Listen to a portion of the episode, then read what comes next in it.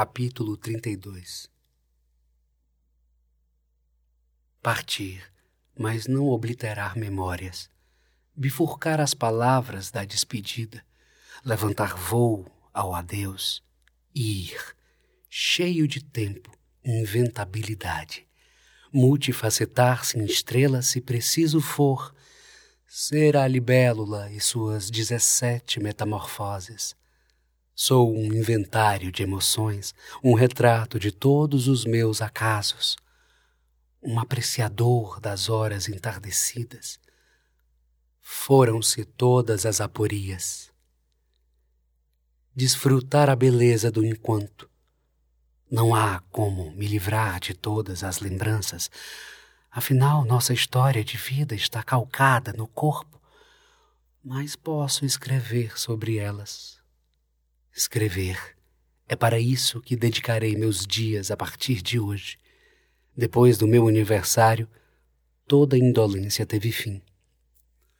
Na mala, mais livros do que roupas. No peito, mais marcas que saudades. Um arcabouço de experiências.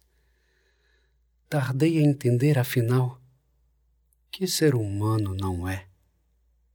Acabo de desembarcar. Brasil, 15 horas. Aeroporto Galeão. Derrubei as malas acidentalmente do meu carrinho. Elas, por sua vez, acabaram derrubando as bagagens de uma senhora que cruzava meu caminho. Há coisas que nunca mudam.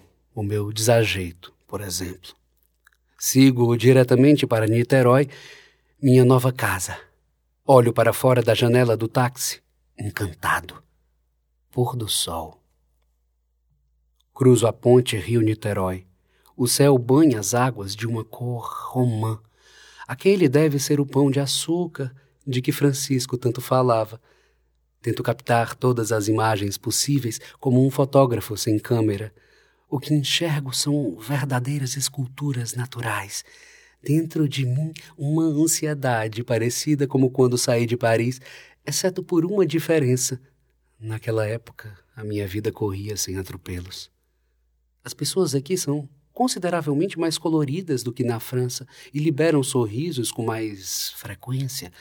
Eu espero que isso seja contagiante. A minha impaciência teve um fim. Agradeço ao motorista pela solicitude que teve comigo e desço do táxi. Um advogado já se encontra à minha espera. Ele me entrega todas as chaves. Marcamos o um encontro na semana que vem para resolvermos toda a documentação da casa. É aqui. Aqui será meu novo lar. Adentro a casa, Francisco em cada cor, em cada objeto um altar com algumas imagens de santos, como em. Retiro o São Francisco da minha bolsa e o coloco rente aos outros. Deixo as malas no quarto. Descubro no quarto dos fundos uma vitrola e uma série de vinis antigos.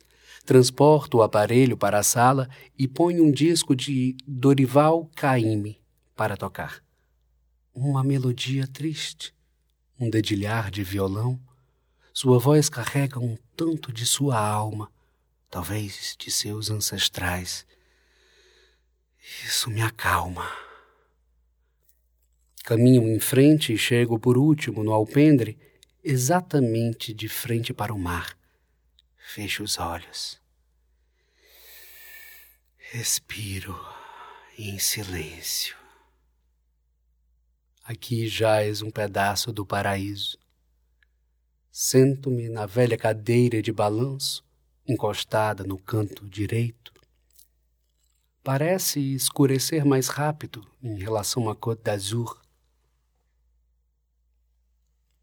Observo o mar, não deixando de reparar um sutil frenesi.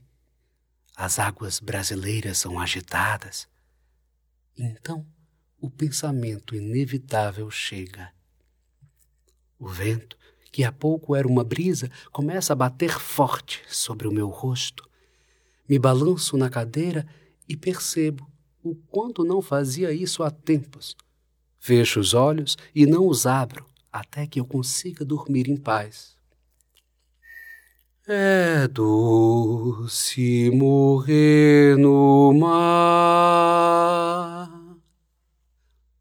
Levanto-me para me deitar na cama. Nesse exato momento, um bem-te-vi pousa sobre meu ombro esquerdo. Tenho uma absurda e inexplicável sensação de que era o passarinho desaparecido que o sabiá tanto procurava. Seu respirar agora está calmo. Obrigado, Francisco.